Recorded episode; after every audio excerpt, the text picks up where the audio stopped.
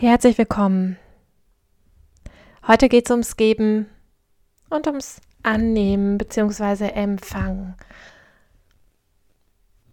Wir sind Wellen desselben Meeres, Blätter desselben Baumes, Blumen desselben Gartens. Diese Zeilen stammen von Seneca, einem römischen Philosophen, der zu Zeiten von Jesus lebte. Und diese Zeilen waren auf Zetteln aufgeklebt, auf Containern mit Atemschutzmasken, die eine chinesische Firma, ein chinesisches Unternehmen Italien gespendet hat.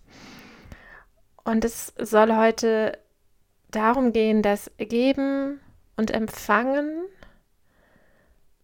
eben diese einigende Wirkung hat.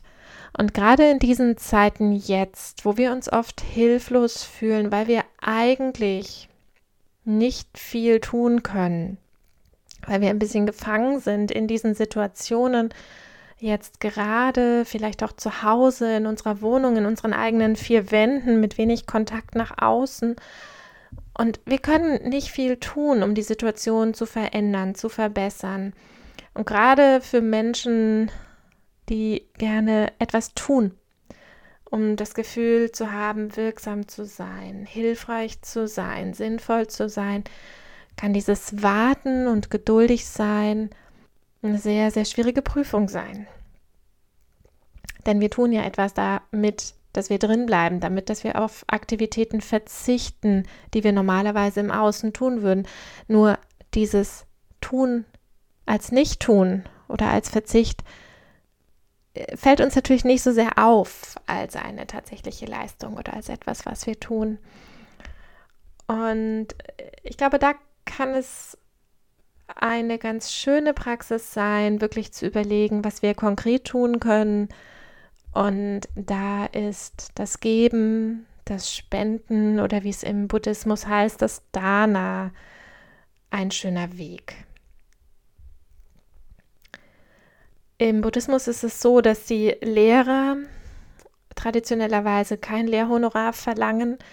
Das heißt, jeder, egal ob er äh, Geld hat, ob er materielle Mittel hat oder nicht, kann von der Lehre profitieren und kann mit den Lehrern studieren.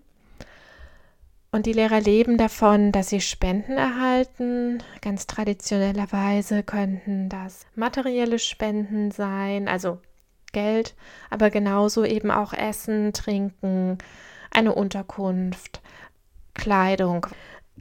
Heutzutage ist es natürlich in der Regel Geld, also auch wenn wir hier in Deutschland in ein Meditationszentrum gehen, in ein buddhistisches Meditationszentrum, kann es sehr gut sein, dass der Lehrer kein Lehrhonorar verlangt, aber dass wir am Ende aufgerufen werden, für den Lehrer oder die Lehrerin zu spenden.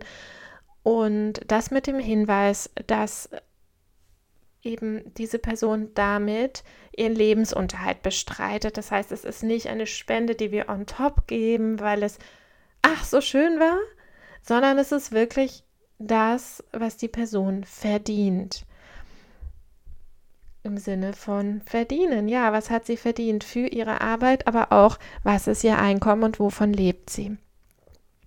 Und das gibt dann dieser Spende doch nochmal so eine ganz andere Bedeutung und ist eine ganz schöne und durchaus, also für mich persönlich durchaus herausfordernde Praxis, weil wir gewöhnt sind in unserer Welt, dass Dinge einfach einen Preis haben. Wir gehen in einen Laden und dann sehen wir, okay, das kostet 10 Euro und dann überlegen wir uns, ist es uns das wert oder ist es uns das nicht wert?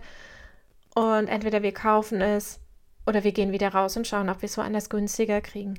Das ist schon ein bisschen anders, wenn wir in orientalische Länder gehen, wo einfach mehr gehandelt wird.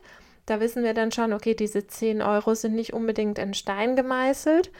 Aber was ganz anderes ist, wenn uns jemand etwas anbietet, und sagt, so, und jetzt zahl das, was es dir wert ist, beziehungsweise das, was du natürlich auch aufbringen kannst. Dann kommen wir ins Abwägen und dann kommen wir ins Überlegen, einerseits, was ist es uns wert, andererseits, was haben wir, was können wir geben, was wollen wir geben. Das ist wirklich eine Praxis.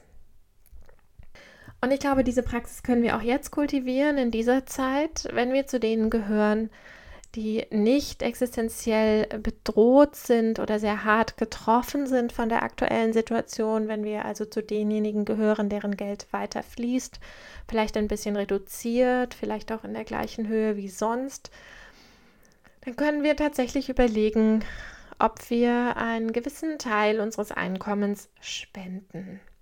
Und zwar spenden für diejenigen, die jetzt eben weniger haben, bei denen Einkommen weggebrochen ist und die wir gerne unterstützen würden. Und es gibt ganz viele Spendenaktionen. Also ihr könnt angefangen von Fitnesstrainern, Yogalehrern, mm, Tanzlehrern, Tanzstudios, Musikschulen, also Dinge, die ihr einfach sonst in eurer Freizeit macht, die jetzt kein Einkommen mehr generieren können, die könnt ihr unterstützen, diese Menschen oder auch diese Einrichtungen. Viele haben Spendenaktionen eingerichtet, bei anderen kann man erfragen, wie man unterstützen kann. Manchmal hilft es auch, wenn man einfach seinen monatlichen Beitrag weiterlaufen lässt, ohne nachher einen Ersatz zu fordern, wenn man das kann finanziell. Das ist so eine Möglichkeit. Wenn ihr nicht so viele dieser Orte habt, die ihr sonst frequentiert und die euer Leben bereichern, dann ist die Überlegung, wer hat denn gerade mit der Situation zu kämpfen und dann einfach zu überlegen, wo ihr vielleicht spenden könnt oder wollt. Es gibt auch verschiedene Spendeninitiativen, auch Kultureinrichtungen, ähm, natürlich sowieso soziale Einrichtungen. Ihr findet hier auf jeden Fall Möglichkeiten.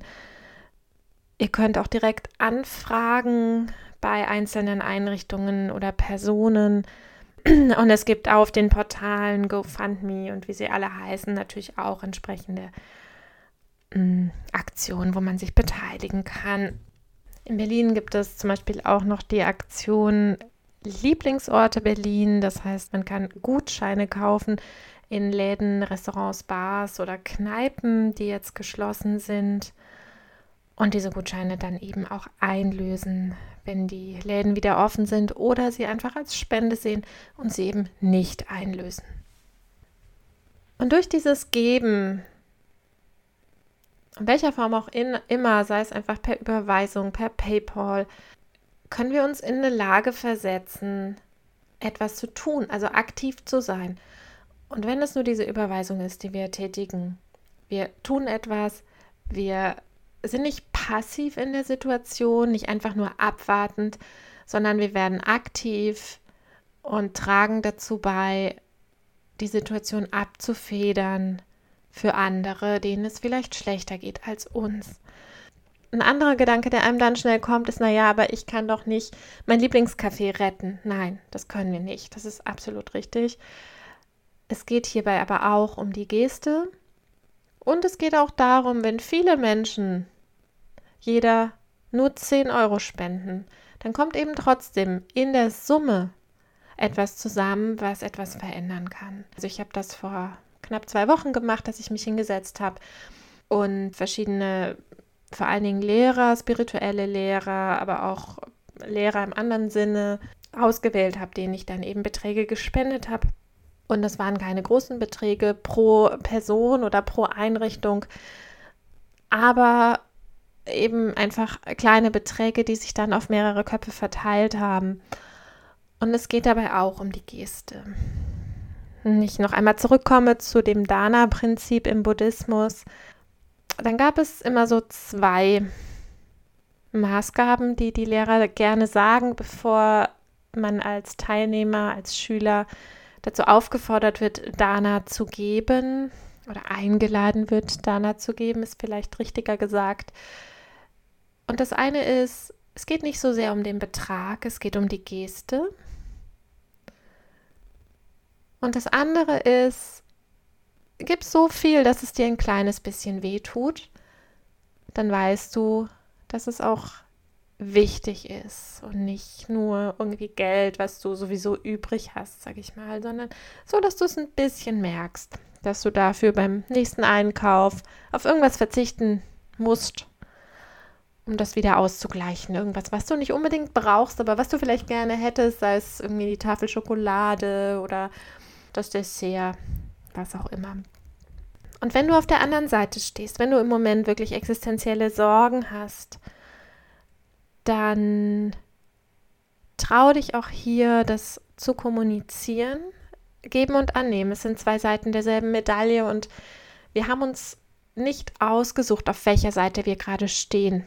Es ist ein bisschen Schicksal, Glück, Pech, Zufall, wie immer man es nennen möchte.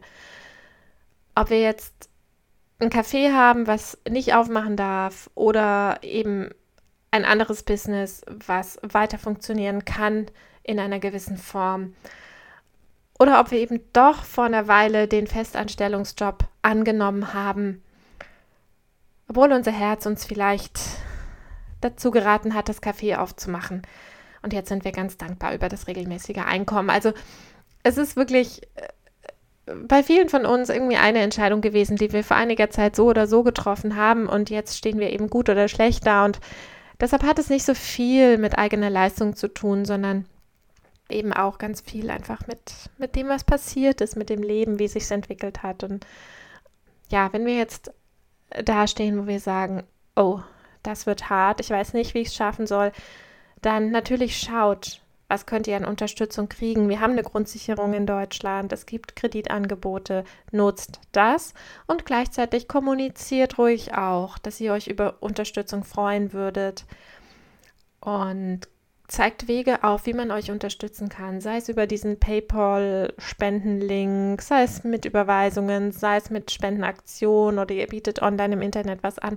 Es gibt so viele Ideen, es gibt so viele Dinge, die man tun kann oder die ihr tun könnt. Aber kommuniziert, dass ihr euch gerade über Unterstützung freut und gegebenenfalls auch wirklich welche braucht. Und ich habe mich auch sehr gefreut. Ich habe einem Lehrer, einem Meditationslehrer von mir ein bisschen Geld gespendet, der schon wirklich alt ist, betagt ist und in England lebt. Und er hat mir dann als Dank ein PDF von einem kleinen Büchlein geschickt, das er einmal geschrieben hat. Ja, wir haben ein bisschen hin und her geschrieben, was irgendwie ganz nett war. Und dann habe ich einem anderen Lehrer, bei dem ich einfach über YouTube sehr gerne Kurse mache, im Prinzip Somatic Movement Kurse, dem habe ich auch ein bisschen Geld gespendet und er hat mir dann auch irgendwie geschrieben, ja, wie ich dazu komme. Also einfach so, hat sich dann einfach eine nette Kommunikation entwickelt und das ist irgendwie schön, wenn es nicht nur dieses, okay, ich gebe Geld und dann vergesse ich, sondern wenn es so ein bisschen was Persönliches hat. Und das kann man durchaus auch nutzen, um neben dem Geld auch einfach ein bisschen nette Worte auszutauschen und sowieso zu wissen, auch wenn wir Geld geben, geben wir Energie und wir sollten immer aus frohem, freudigen und vollem Herzen geben und nicht, weil wir das Gefühl haben, wir müssen oder es ist besser oder es wird von uns erwartet, weil dann ist es mit so einem mit so einer Widerspenstigkeit verbunden und das muss ja nicht sein. In diesem Sinne, werdet aktiv, gebt, was ihr geben könnt und wenn es nicht viel ist, dann ist es nicht viel, aber macht es mit Freude, macht es aus einem freudigen, vollen Herzen heraus und manövriert euch selbst dadurch aus dieser teilweise gefühlten Hilflosigkeit und Passivität, in die wir im Moment so ein bisschen gedrängt sind, heraus. Und es tut wirklich gut. Wenn ihr die Gedanken nachlesen wollt, dann habt ihr wie immer auf meinem Blog laura-ritter.de slash blog die Möglichkeit dazu. Bis bald. Namaste, eure Laura.